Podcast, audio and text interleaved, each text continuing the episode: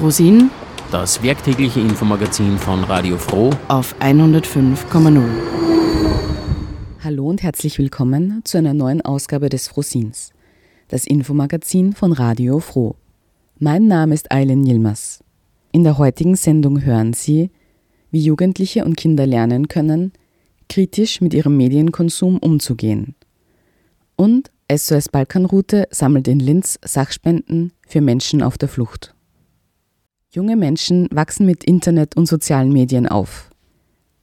Wichtig ist, ihnen beizubringen, auf welche Quellen sie vertrauen können.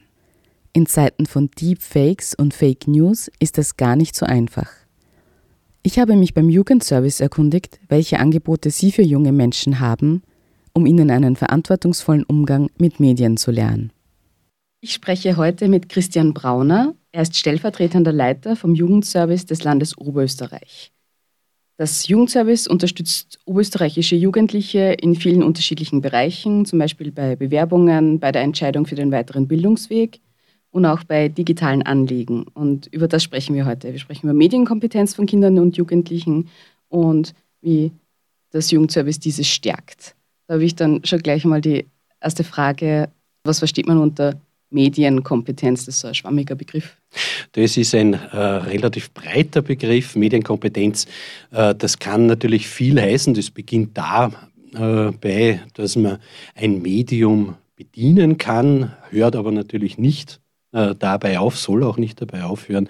Es äh, geht darum, dass ich äh, Inhalte, die mir dieses Medium vermittelt, äh, unterscheiden kann, dass ich diese Inhalte für mich rahmen kann, für mich bewerten kann, dass ich weiß, wo kommen diese Inhalte her, wer hat quasi, wer ist verantwortlich für diese Inhalte, sind, äh, ist dieses Medium oder sind diese Inhalte für mich äh, relevant und in welcher Form sind sie relevant, wo hole ich mir Informationen her? Was sind valide, das heißt äh, sichere Informationen? Wo wird es vielleicht ein bisschen kritisch? Wo muss ich genauer hinschauen?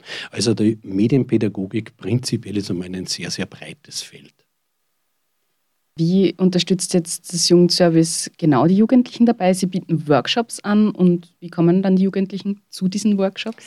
Ja, wir arbeiten da sehr stark mit den Schulen zusammen.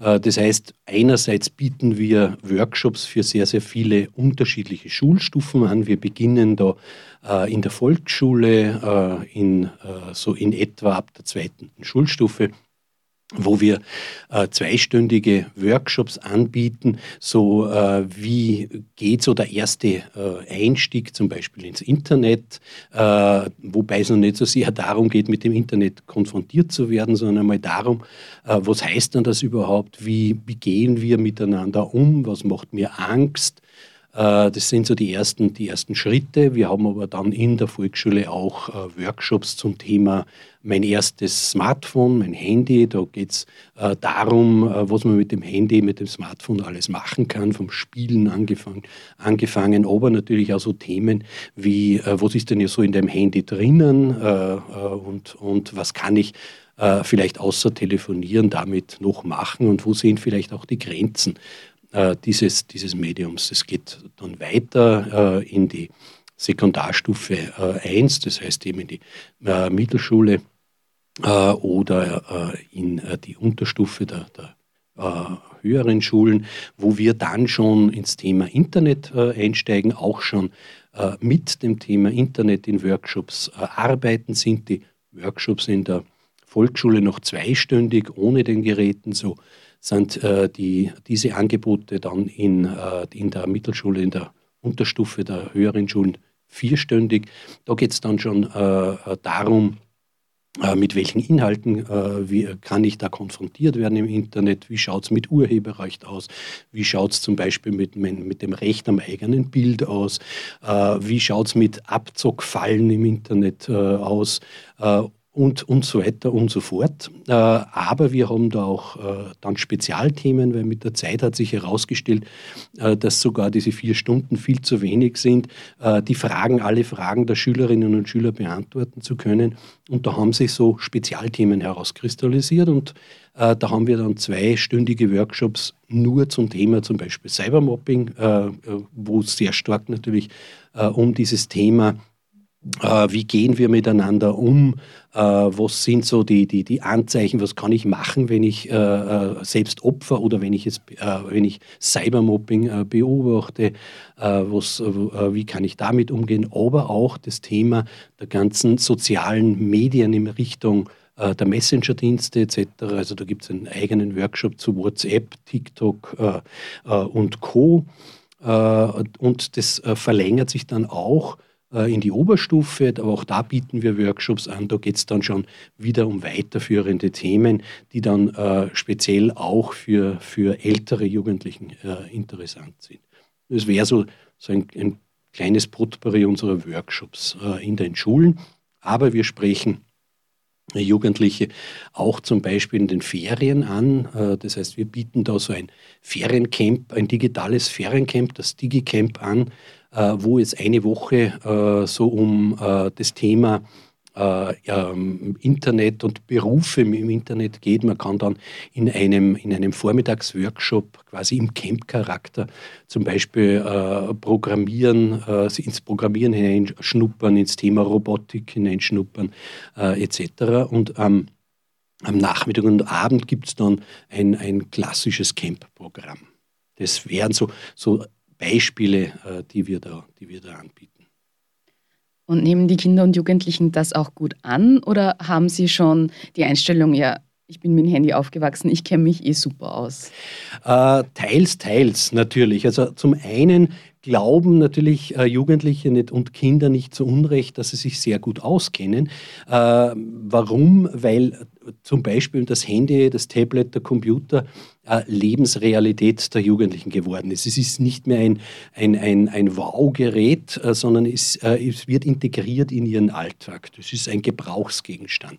Ähm, was sie mit dem Medium äh, Smartphone oder Tablet, Computer machen, äh, das entscheiden Sie dann äh, und in diesem Bereich sind Sie ohne weiteres ganz gut unterwegs. Insgesamt gesehen äh, sind die Dinge natürlich ein bisschen komplexer. Mittlerweile sind diese Geräte sehr, sehr vielfältig. Früher hat man mit, dem, mit den ersten Handys hat man telefonieren können und das war's. Jetzt sind es Allzweckgeräte geworden.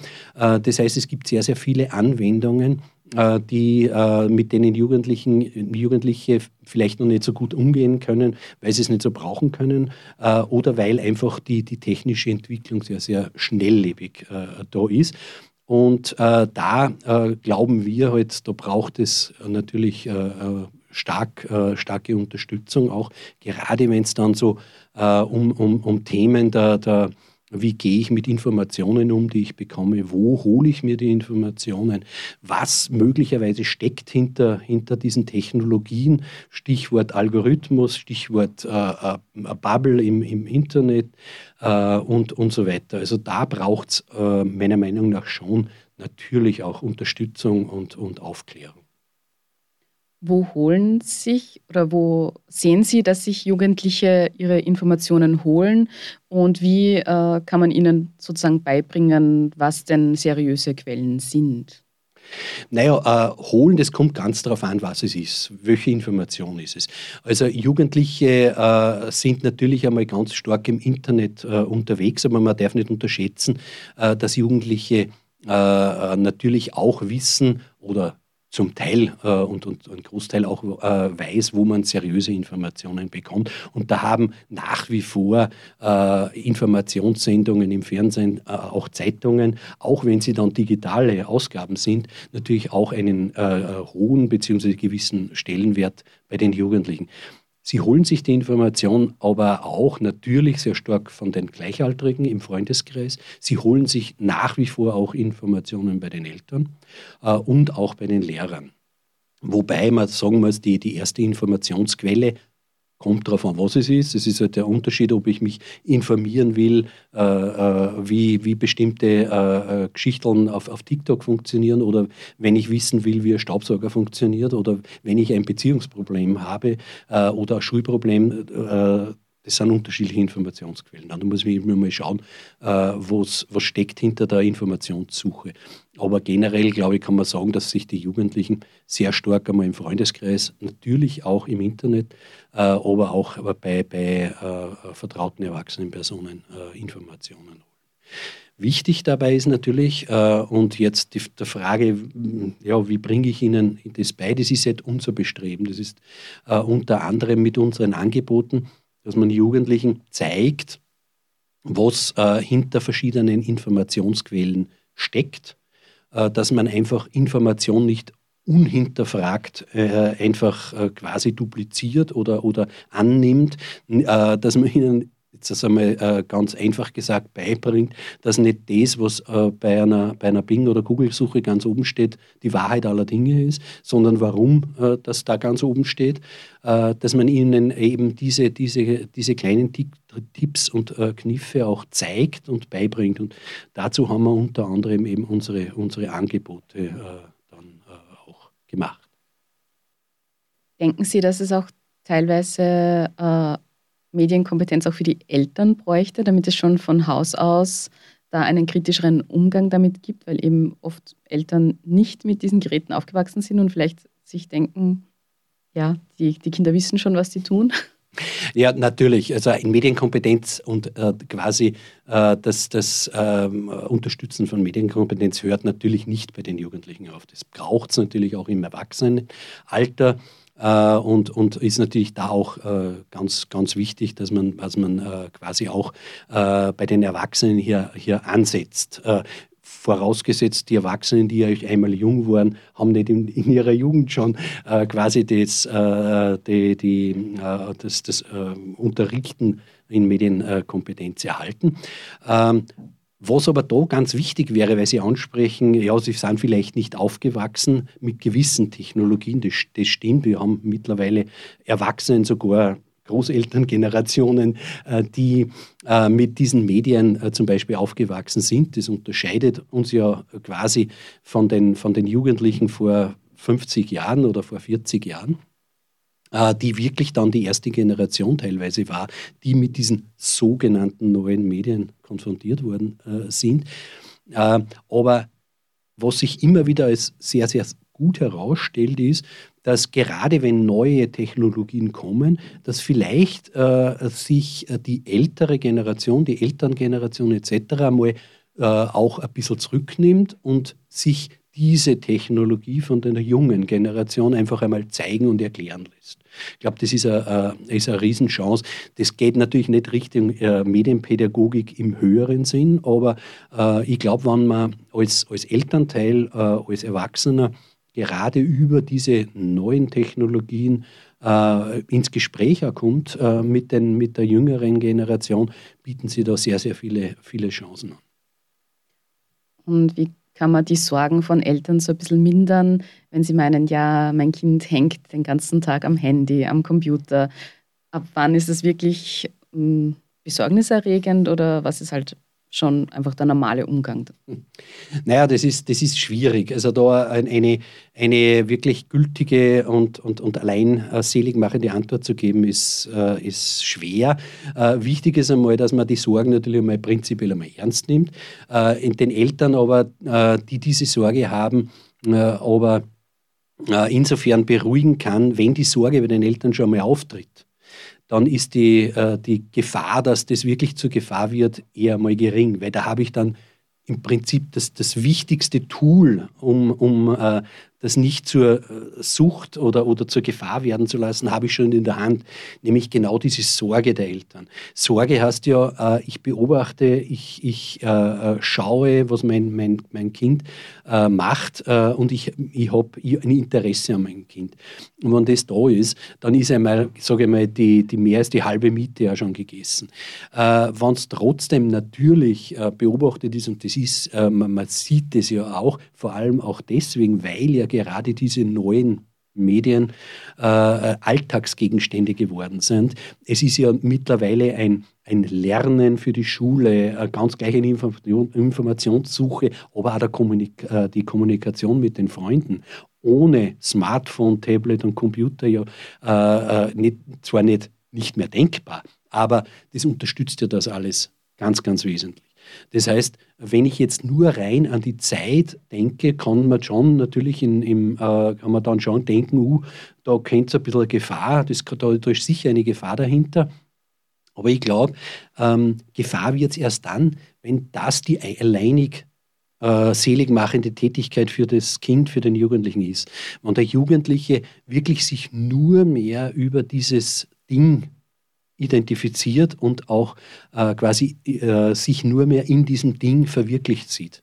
Wenn die, die, die, ein Großteil oder fast die ganze Freizeit äh, äh mit diesem Ding, ob das jetzt Computer, Tablet äh, oder Fernseher oder äh, Computer heißt, verbringt, dann, spätestens dann muss man natürlich intervenieren, dann muss man das, das schauen. Aber wenn das, wenn das Kind äh, äh, natürlich, und, und das machen der absolute Großteil der Kinder, absolute Priorität sind die Freunde in diesem, in diesem äh, Alterssegment, äh, wann äh, Zeit mit den Freunden, Zeit mit der Familie, Zeit mit anderen Tätigkeiten verbracht wird, äh, dann kann man sich eigentlich beruhigt zurücklehnen. Dass es immer wieder Zeiten geben wird, wenn äh, eine neue Generation äh, von, von Geräten am Markt kommt, neue Spiele kommen, das Superspiel propagiert wird im Freundeskreis etc äh, oder eine, eine, eine tolle angesagte äh, Staffel von der Lieblingsserie dann wieder beginnt, äh, dann äh, wird natürlich die Zeit äh, äh, eine sehr, sehr große Rolle spielen. aber wenn das, wenn das normal in den Alltag auf längere, mittelfristige Sicht integriert wird, dann kann man, glaube ich, Eltern da sehr, sehr beruhigen. Macht es jetzt Sinn, gewisse Apps zu installieren, die dann überwachen, was die Kinder auf ihrem Handy tun. Äh, das wird ja auch ja. manchmal als Erziehungsmaßnahme. Selbstverständlich. Äh, wer, es, wer es machen will, soll es machen. Es ist absolut okay. Äh, wenn man es macht, ich sage dann aber dazu, aber dann macht man es bitte bei, bei einem selber auch. Äh, ich glaube, der, der größte, der beste Filter äh, ist, ist das Vorleben, äh, das Vorbild, das man gibt und das Bereitsein für das Kind da zu sein und für den Jugendlichen da zu sein. Ähm, diese diversen, diversen Filter, äh, glaube ich, haben dann einen Sinn, äh, wenn man es nicht installiert und sagt, so, jetzt ist alles gut, jetzt brauche ich mich nicht mehr kümmern, weil der Filter macht es eh. Äh, das das wäre der verkehrte Weg. Wenn ich den Filter hernehme und sage, jetzt schauen wir uns das einmal an, jetzt schauen wir mal an, was hast denn du jetzt heute, was hast du die ganze Woche gemacht, wie viel war es drin, was hast du geschaut und dann vielleicht sogar äh, das eigene Handy zeigt und sagt, schau her, und so schaut es bei mir aus. Äh, und jetzt reden wir mal über das, dann ist das super dann würde ich, würd ich sagen, macht es auf jeden Fall. Wenn, wie gesagt, wenn ich nur mal sage, jetzt installiere ich das äh, und, und äh, wenn es jetzt dreimal piepst, dann nehme ich am Handy weg, äh, dann äh, wäre es der falsche Weg. Was sind jetzt die Fragen und Sorgen, die bei, von den Jugendlichen in den Workshops, äh, Sie haben vorher Cybermobbing mhm. angesprochen, mhm. was sind die, die Hauptthemen, wo sich die Jugendlichen unsicher fühlen? Ah, das kommt ganz, das kommt ganz drauf an, aufs, aufs Alter. Das kommt äh, die, äh, auf, äh, darauf an, äh, was, was gerade so vorgeht bei, bei Ihnen. Sie sind eher, ich sage einmal, ähm, je jünger, desto sage ich mal, unsicherer äh, sind es. Aber äh, es ist nicht so, dass, dass je älter, desto äh, Superman äh, da laufen sie durch die Gegend. Äh, aber das, das, das Nachspüren, was, was, geht's, äh, was geht in ihnen vor oder wo, wo sind wirklich Ängste da etc., das ist halt sehr, sehr unterschiedlich ähm, und, und schwerer zu, zu filtern, je, je älter dann äh, äh, Jugendliche sind. Bei den, bei den äh, äh Volksschulkindern, da, da ist, äh, so sind so die, die, die Kettenbriefe zum Beispiel ein Riesenthema immer wieder, wo dann äh, diese, diese Schockkettenbriefe, wo es heißt, wenn du das nicht 50 Mal verschickst, stirbt deine Mutter oder ähnliches. Oder äh, so, so, so Geschichten, wo so, so Geisterbilder umeinander geschickt werden. Äh, das äh, ist, ist da sicher ein großes Thema. Ein Thema ist, Cybermobbing ist ein Thema bei den, bei den Jugendlichen klarerweise auch. Aber das ist ja nur eine, hm, ich sage einmal, eine, eine äh, äh, eine Gefahr, wenn man so will, äh, die ja ins, ins Internet hineingetragen worden ist. Cybermobbing hat es ja vorher auch schon ohne Cyber gegeben. Ne? Es, es, hat sich nur die, die Qualität hat sich verlagert, dass die Möglichkeiten leider Schaden anzurichten, haben sie, haben sie sehr stark erhöht. Ähm, aber das kann und ist immer wieder natürlich ein Thema, äh, die das, das Jugendliche beschäftigt. Aber es geht, es geht wirklich quer durch die Bank. Man kann nicht sagen, äh, das ist, äh, das, ist das Thema oder das ist diese, diese ein oder zwei Themen. Es kann im, in, am, am, Land äh, könnten, können das ganz andere Themen sein, wie vielleicht in, in, in größeren Städten etc. Es kommt, kommt auf, auch auf, die, auf den Freundeskreis drauf an und, und, und. Also ganz unterschiedlich. Weil Sie diese Kettenbriefe angesprochen haben, mhm. da bin ich gerade überrascht, dass es das immer noch gibt, weil damals zu, zu meiner Zeit hat man das halt per SMS oder per E-Mail verschickt. Ah, ja. Und äh, was, äh, was haben da, haben da dann die Kinder wirklich Angst, dass da äh, reell etwas passiert und wie kann man dann ihnen diese Angst nehmen?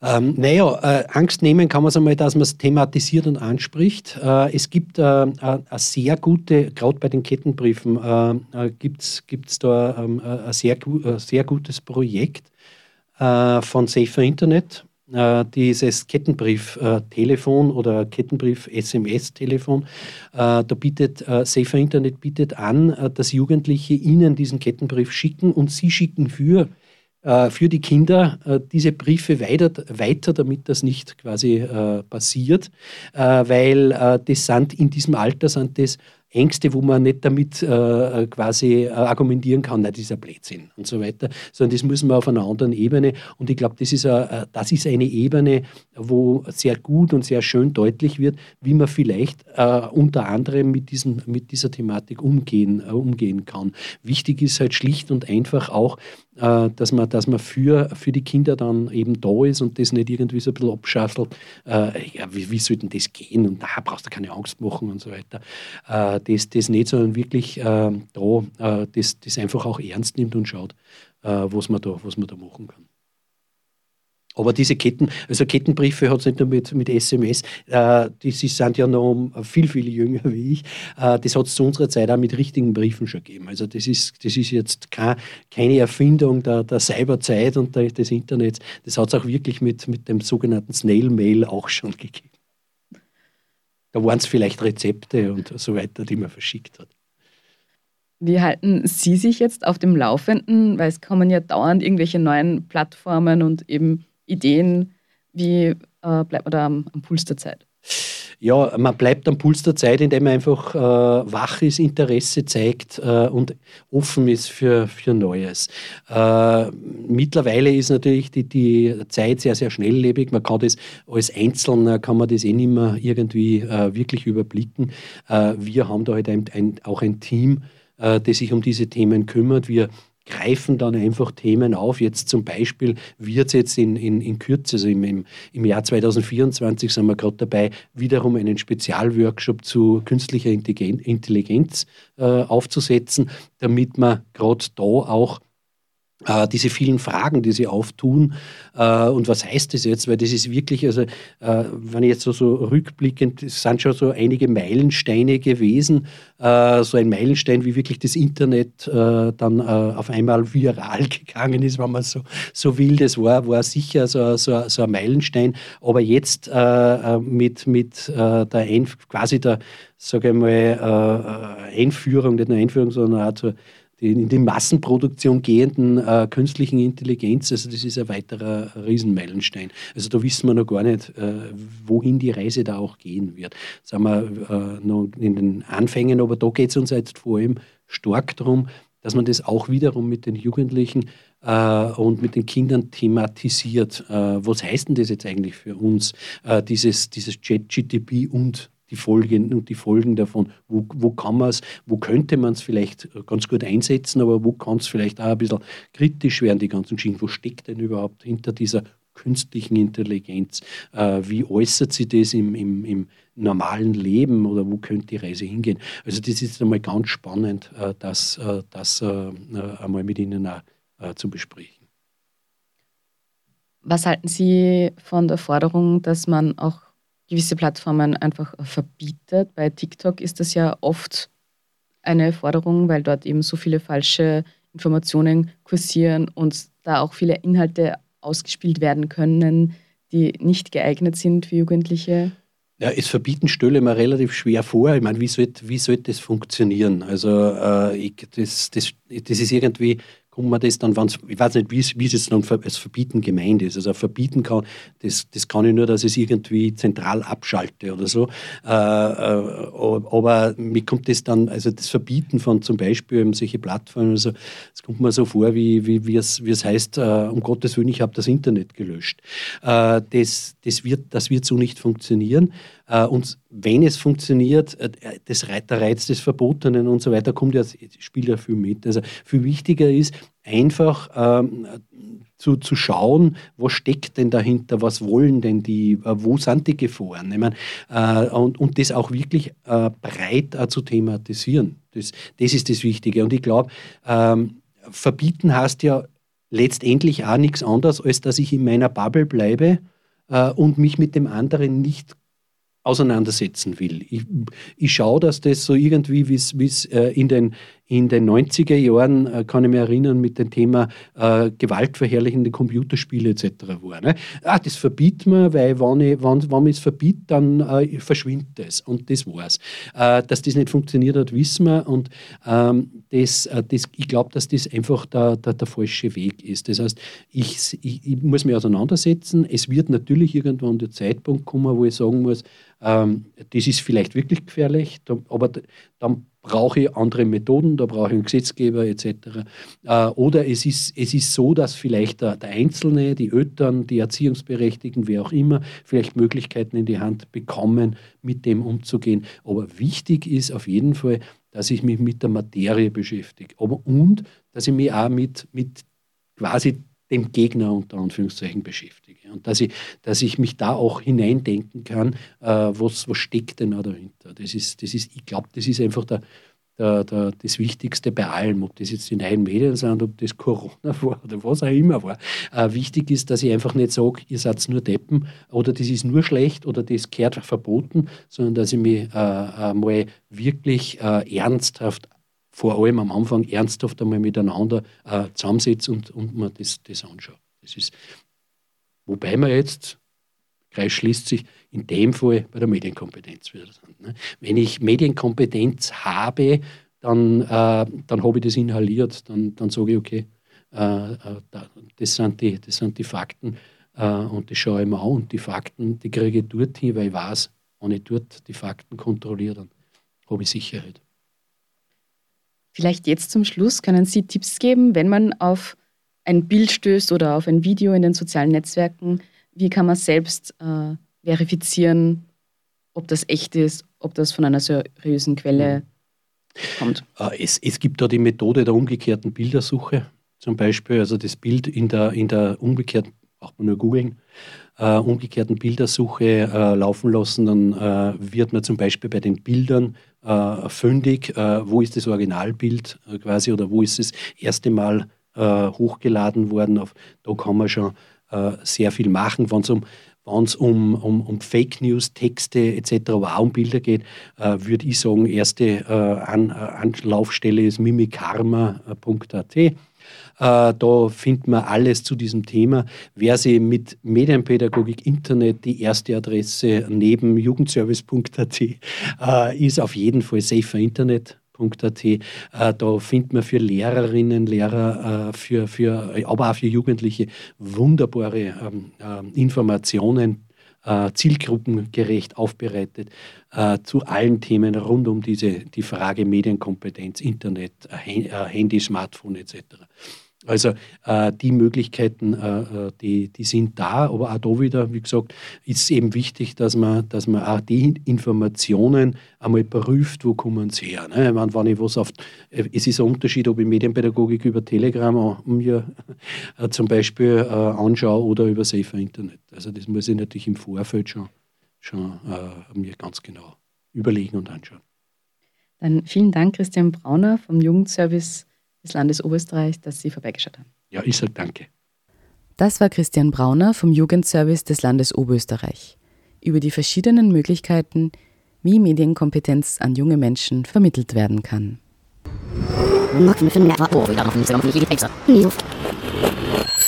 Frisch und munter. Aktuell und informativ. Objektiv, subjektiv, alternativ. Und überhaupt. Frosin, das werktägliche Infomagazin von Radio Froh. Alle weiteren Informationen unter www.froh.at. Kommenden Sonntag und Montag wird in der Stadtwerkstatt in Linz eine Sammelaktion von SOS Balkanroute stattfinden. Wie die gesammelten Sachen dann bei geflüchteten Menschen in Bosnien ankommen und auf welche Schwierigkeiten SOS Balkanroute dabei stößt, erfahren Sie im nächsten Beitrag. Ich habe Manuel Schweiger zu Gast im Studio. Er ist von SOS Balkanroute Oberösterreich und wir sprechen heute über die kommende Sammelaktion, die am Sonntag und Montag in der Stadtwerkstatt äh, stattfinden wird. Und zuerst einmal möchte ich fragen, wie lange macht sie denn schon diese Sammelaktionen gerade hier in Oberösterreich? Ähm, ich glaube, die erste Sammelaktion war 2017 oder 2018, ich bin mir jetzt nicht mehr ganz sicher weil das haben damals nur ein bisschen andere Leute organisiert. Aber wir machen es schon seit äh, einigen Jahren und haben da schon ein bisschen Erfahrungen gesammelt dadurch. Ne? Für alle, die jetzt äh, SOS Balkanroute nicht so kennen, ihr sammelt Sachspenden unter anderem für Geflüchtete auf der Balkanroute. Warum macht ihr das gerade für diese Leute? Wie ist das entstanden? Kannst du ein bisschen mehr Background sagen? Also die Balkanroute war ja die Hauptfluchtroute nach Europa ähm, 2015. Ähm, und wir haben dann ab 2016 die Situation gehabt mit der rechtsextremen Regierung unter Sebastian Kurz in Österreich, die das auf europäischer Ebene durchgedruckt hat, dass diese Balkanroute geschlossen wurde, unter Anführungszeichen. Ähm, warum sage ich unter Anführungszeichen? Weil es natürlich praktisch nicht möglich ist, äh, hunderte Kilometer lange Grenzabschnitte wirklich zu schließen, sondern de facto heißt es für die Menschen, die dort flüchten, ähm, dass sie an der kroatisch-bosnischen Außengrenze einer Horde von äh, Schlägern in Polizeiuniform äh, gegenüberstehen, die die Leute äh, verprügeln, äh, berauben. Ähm, das ist de facto eine Totschlägerei. Also wir werden jetzt in zwei Wochen auch nach Bosnien runterfahren wo wir einen äh, Friedhof äh, eröffnen für 40 Menschen, die dort im Grenzfluss äh, ertrunken sind. Ähm, und man hat dort insgesamt durch diese sogenannte Schließung halt eine massive Verschärfung der humanitären Situation gehabt. Ne?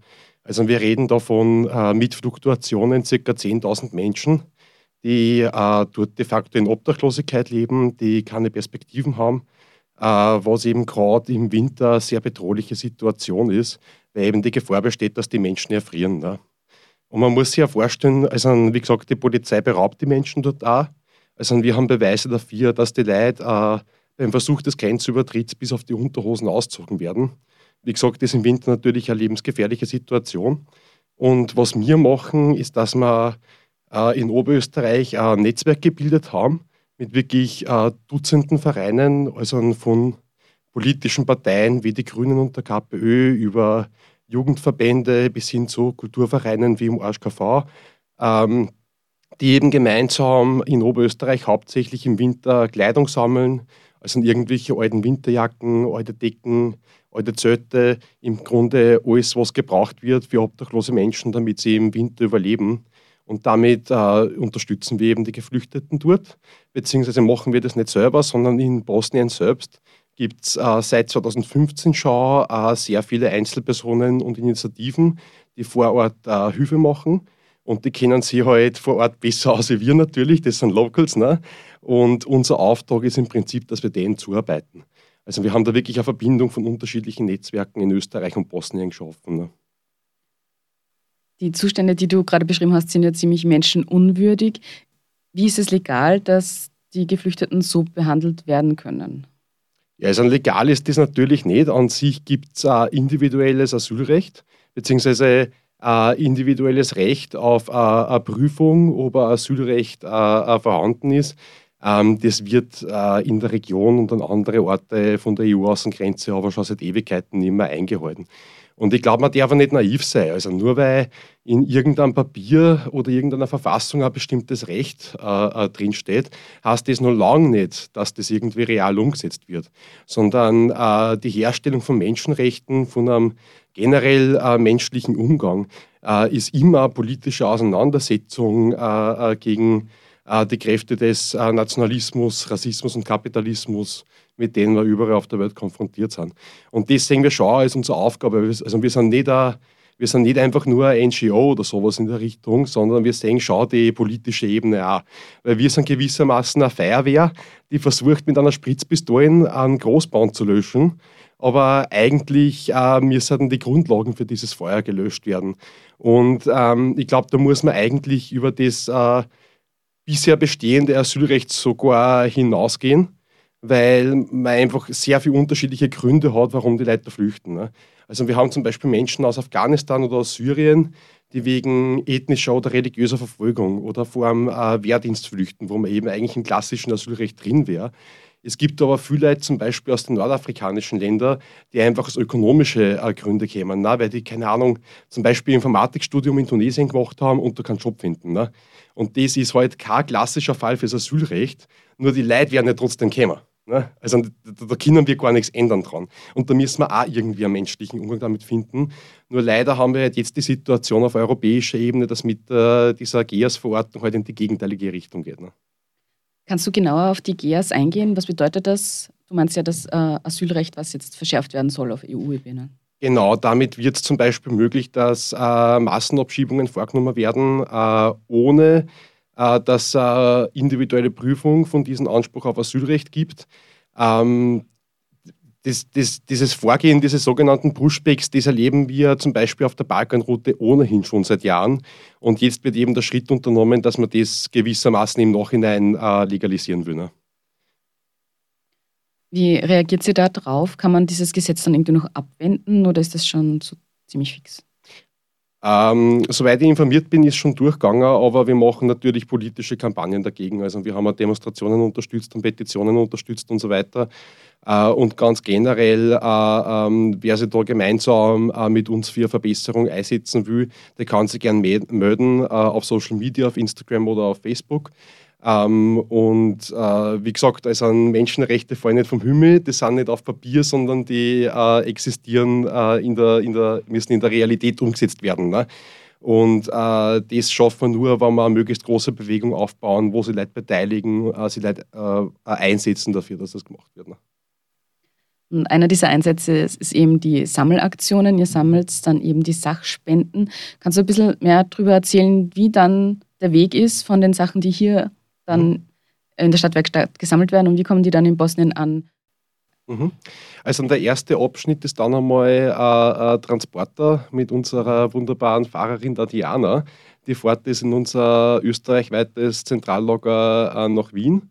Und äh, von dort wird das Ganze palettiert, in größere LKWs eingeschlichtet. Und äh, ja, wenn wir dann genug Zeug beieinander haben, dann fährt es wieder mal ein LKW. Ne? Habt ihr dann auch schon Probleme bekommen bei der Einreise mit den Sachen oder bei der Verteilung dann? Werdet ihr irgendwie abgehalten von der lokalen Regierung, die das eben nicht so gern sehen, dass die Geflüchteten gut behandelt werden? Ja, also mit solchen Situationen sind wir immer wieder konfrontiert. Ne? Also, äh, man darf sich da auch keine keine Illusionen machen, wie das in Bosnien ausschaut. Ne? Also im gesamten äh, ehemaligen Jugoslawien gibt es natürlich einen sehr starken Nationalismus, einen sehr starken Rassismus äh, zwischen den unterschiedlichen Volksgruppen dort vor Ort. Aber das wirkt sich dann natürlich auch auf die Geflüchteten aus. Und äh, so Situationen äh, wie das dann irgendein komischer Dude äh, mit einer Waffenform herum, herumfuchtelt, das passiert dann schon einmal. Und auch unsere lokalen Helferinnen haben immer wieder äh, sind Bedrohungen ausgesetzt worden durch äh, lokale Behörden, durch die lokale Polizei. Ähm, es gibt aber die andere Seiten auch. Also äh, wir haben jetzt zum Beispiel die Situation gehabt, dass ähm, äh, ähm, von Seiten des ICMPD. Das ist so ein ganz komischer, halbgeheimer Verein, äh, äh, der mit viel äh, ehemaligen ÖVP-Kadern besetzt ist. Die wollten in Bosnien ein Gefängnis bauen lassen. Äh, im Rahmen von ähm, einem Lager, das dort schon besteht, also wo der Plan wirklich gewesen wäre, Menschen nicht einzusperren unter Gerichtsverhandlung, wo wir in Österreich eine Kampagne dagegen gemacht haben. Und eine ganz zentrale Person, dass wir das verhindern können haben, war der bosnische Menschenrechtsminister, der halt gesagt hat, äh, hey, für das also für den Bau hat es nicht einmal eine Baugenehmigung gegeben. Ne? Und äh, Bosnien ist überhaupt ein Land, das natürlich sehr stark äh, äh vom westlichen Imperialismus abhängig ist. Ne? Also äh, da gibt es eine sehr große Korruption auch. Ähm, aber zum Glück gibt es da also gibt es auch in Bosnien immer wieder Personen äh, auch auf Behördenebene, die sie eben nicht kaufen lassen und die dann dagegen vorgehen. Ne? Du hast jetzt auch das ICMPD angesprochen, da hat es ja auch eine Klage gegen euch gegeben, weil ihr dieses äh, Gefängnislager in Dipa mit Guantanamo verglichen mhm. habt. Kannst du auf diese Klage näher eingehen? Ja, also zuerst einmal zum Vergleich mit Guantanamo, äh, das ist schon sehr ähnlich äh, auf eine gewisse Art, äh, weil eben die Extraterritorialität gegeben ist und auch eben der Versuch, durch diese Verlagerung in ein anderes Land rechtliche also an Schutzrechte, die es bei uns gibt, eben nicht einhalten zu müssen, eben dass man eben dann Leid einsperren kann ohne Gerichtsverhandlung, was in Österreich so nicht möglich ist. Ähm, und das taugt den Herrschenden natürlich nicht, wenn irgendwer die Wahrheit ausspricht. Und es gibt überhaupt in den letzten paar Jahren, das hat er sehr stark mit dieser Person Sebastian Kurz auch zu tun, äh, die Tendenz in Österreich, dass man über sogenannte Slap-Klagen äh, gegen Aktivisten vorgeht. Ne? Also dass man mal also das ICMPD ist eine Organisation mit einem Millionenbudget. Uh, für die ist es irrelevant, uh, wann die das Geld für ihren Anwalt uh, ausschmeißen, um irgendwie eine winzig kleine soziale Initiative wie die Balkanroute zu verklagen. Das war dann eine Klage auf 60.000 Euro insgesamt eben, 30.000 Euro gegenüber der Organisation Balkanroute, 30.000 gegenüber dem Peter Rossandic, der was eben der Initiator der ganzen Initiative ist. Und äh, glücklicherweise haben wir diese, dieses äh, Urteil abwenden können. Also, äh, wir sind freigesprochen worden gewissermaßen. Wir haben uns äh, da durchgesetzt auf gerichtlichen Weg, was natürlich auch nicht von selber passiert ist, sondern auf die massive Unterstützung äh, äh, von diesem Netzwerk zurückzuführen ist. Also wo man wirklich auch von Seite eben auch von politischen Parteien, teilweise auch von kirchlichen Strukturen und so weiter Rückendeckung gekriegt haben. Und mit dem haben wir es eben geschafft, das zu verhindern. Äh, und wir haben inzwischen auch die Nachricht bekommen, dass das ICMPD nicht in Berufung gehen wird. Das heißt, sie, sie geben da auf in dem Bereich. Und das ist schon sehr wichtig, dass wir uns da durchgesetzt haben, nicht nur für uns selber, nicht nur für die Situation am Balkan, sondern äh, auch weil das einfach extrem undemokratisch ist. Ne? Äh, also, dass, dass man diese, diese, diese Macht, diese finanziellen Ressourcen, die ja, die, die, die ja Steuergelder sind, ne? also, das ist ja alles steuerfinanziert, äh, äh, für solche Sachen äh, einsetzt dem muss man halt entgegentreten und das ist zum Glück in dem Fall gelungen. Ne? Habt ihr dann jetzt noch irgendwelche Kosten von dieser Klage, die ihr dann selbst bezahlen müsst? Das ist zum Glück gedeckt. Also da haben wir eben von diesem Netzwerk Unterstützung gekriegt. Äh, äh, danke für alle, die da äh, unterstützt haben. Ähm, das heißt, die, die Anwaltskosten und so weiter sind alle gedeckt. Ja. Dann, äh, Manuel, kannst du noch zum Schluss jetzt genau sagen, wann und wo, welche Uhrzeit die Spendensammelaktion dann in Linz sein wird. Genau, also an, äh, am Sonntag, dem äh, 14. und äh, Montag, dem 15. Jänner, jeweils äh, von 15 äh, bis 20 Uhr kann man die Spenden abgeben in der Stadtwerkstatt äh, in Linz. Ähm, das ist in der Kirchengasse Nummer 4.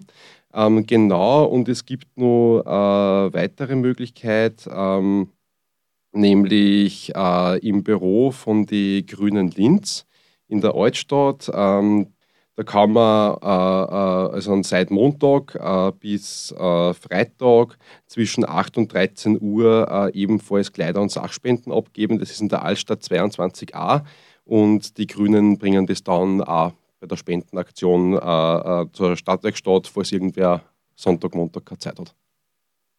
Dann danke dir, Manuel, fürs Vorbeikommen und hoffentlich eine erfolgreiche Sammelaktion. Ja, danke für die Einladung und generell vielen Dank für die ganze Solidarität vom Radio Froh. Das ist eine sehr große Unterstützung auch bereits seit Jahren und da sind wir wirklich sehr dankbar.